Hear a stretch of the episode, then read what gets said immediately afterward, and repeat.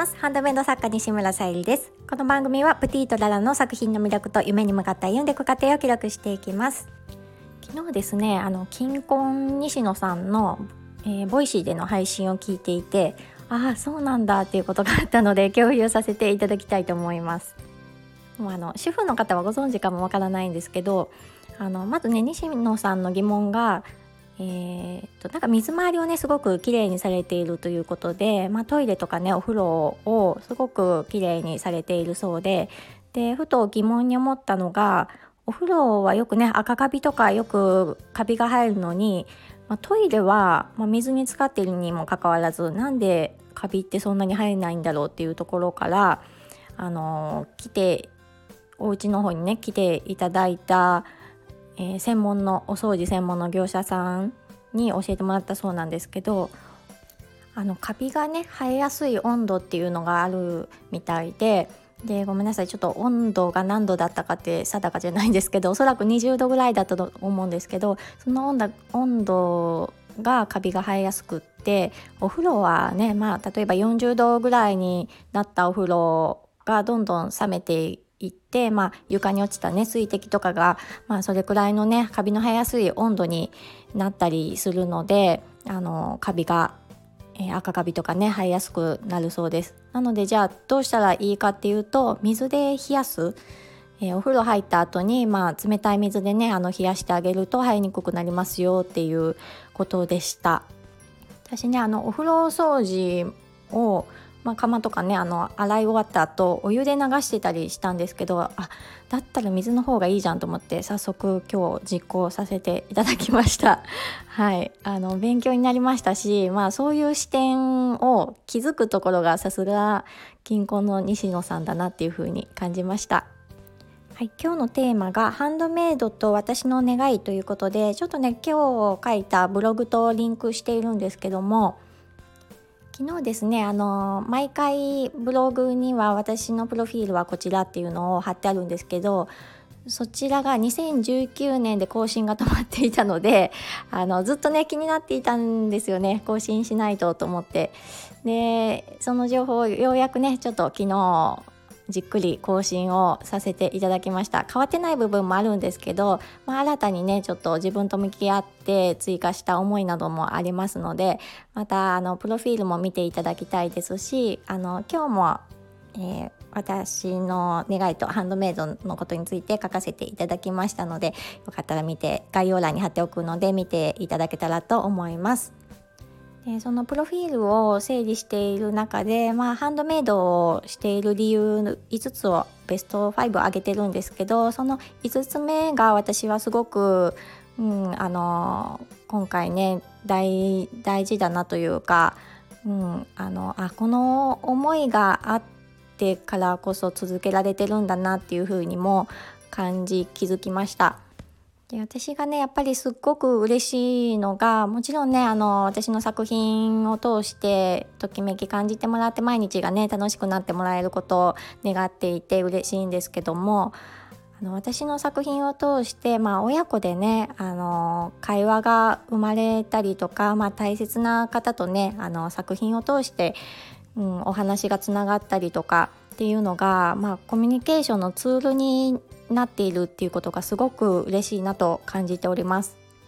であのまあ、その辺の話をね、まあ、あのお話し出すとすごく長くなってしまうのでまたブログの方を見ていただきたいんですが今回はなぜ、まあ、そういう、うん、思いというか私が、まあ、そこに感動するのかなっていう風なのを掘り下げてみたところをお話しさせていただきたいと思います。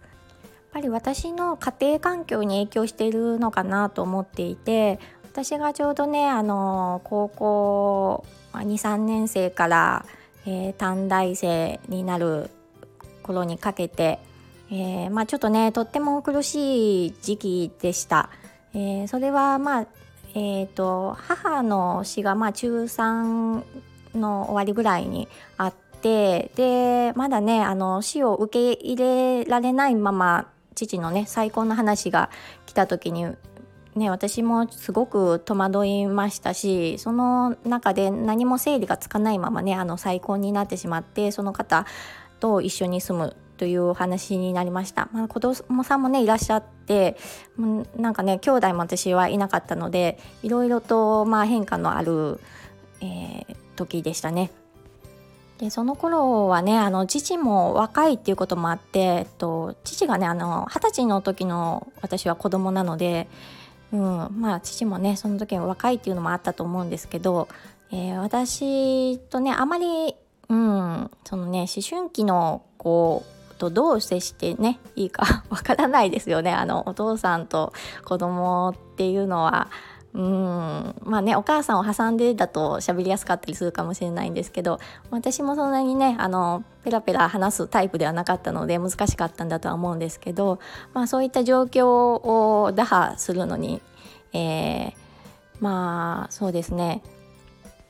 まあ、あの私の気持ちどうこうよりももうその再婚する状況になったので一緒に暮らしますという話でしてでまあその時ねあの私はあのお母さんっていう存在特にいらなかったんですけど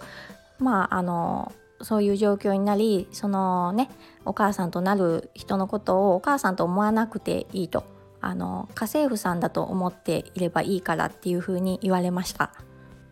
私もねその時何も考えていなかったのであそういうふうに思って生活したらいいんだっていうふうに素直に受けてしまったんですよね。でまあねそんなことを、えー、相手のね方は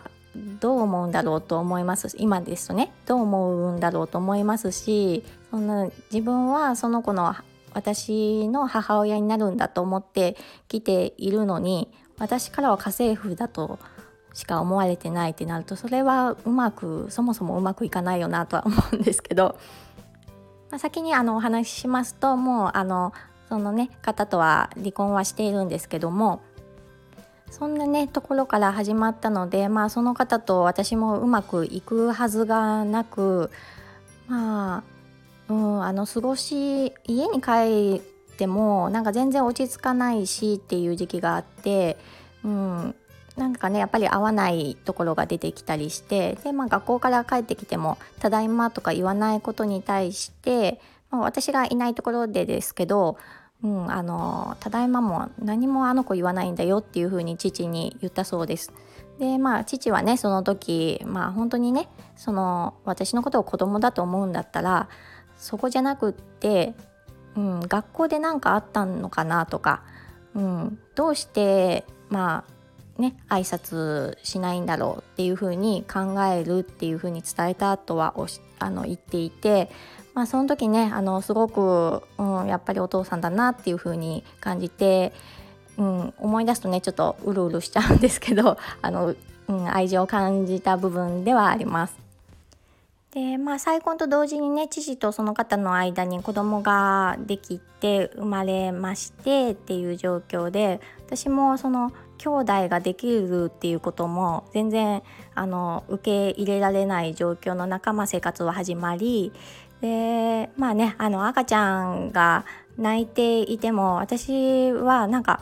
どうどう接したらいいのか全然わからなくってで普通にもうね泣いていてもピアノ弾いていたりとかして、まあ、そんな状況の中、まあ、見かねていたのか私は、当時ねあのーえー、保育士の資格を取ろうと思って通っていた通う前かな？の時でしてでまあそんなね私を、ま、ずっと見ていてまあその義理のお母さんは私は子供が嫌いなんだというふうに思ってまああの私も直接子供が嫌いなんだねっていうふうに言われたことがあります。あのブログのプロフィールにも書かせてもらったんですけど私はその保育課幼稚園教諭の免許を持ってるんですけどもうそのねお仕事には一回一度もつかずに、えー、別のお仕事に就きました。まあ、その理由はねあの歯科助手の仕事が楽しかったっていうのもありますし、えー、全くねそれを全部受け入れたわけではないですけど、まあ、その私はあの子供が嫌いなのかなっていうふうにもう、えー、その言葉を受けてねあの思ってしまったりしました。今だとねその言葉に影響されることはないんですけどその当時はね結構うんまあ父であったりその方のね言葉の影響ってすごく受けましたね。そしてねあの自分のこの複雑な環境の中まあね他の子供さんを見たりとか絶対うんそんな簡単じゃないなっていうふうにも感じてましたし一度はね父とその方と別々でねあの暮らしていた時にそのねやっぱりお母さんも、えー、自分の子供とまあ2人の中で生まれた子供とえー、生活していくのって大変なことなので、まあ、気がね狂いそうになるのも分かるんですけどまあ一度ちょっと、うん、育ててみたらいいじゃないみたいな感じで あのその時ね、えー、私のもとに、えー、その、まあ、妹となるね子がやってきましてであ私はもう短大生ながらあもうこの子の母親にならないといけないんだっていう覚悟をしたのも今でもはっきり覚えています。もうねあの自分の就職活動どころじゃないなっていうふうにも考えましたしほんのでもその 1, 1週間ぐらいしてかなあのやっぱり母親があの引き取りに来たんですけど もう本当にね勝手だなとかねいろいろ思った複雑な時期がありました。もちろんねあの私の気の回らない部分もたくさんあったと思いますしまあもうそれぞれが未熟だったなと思います。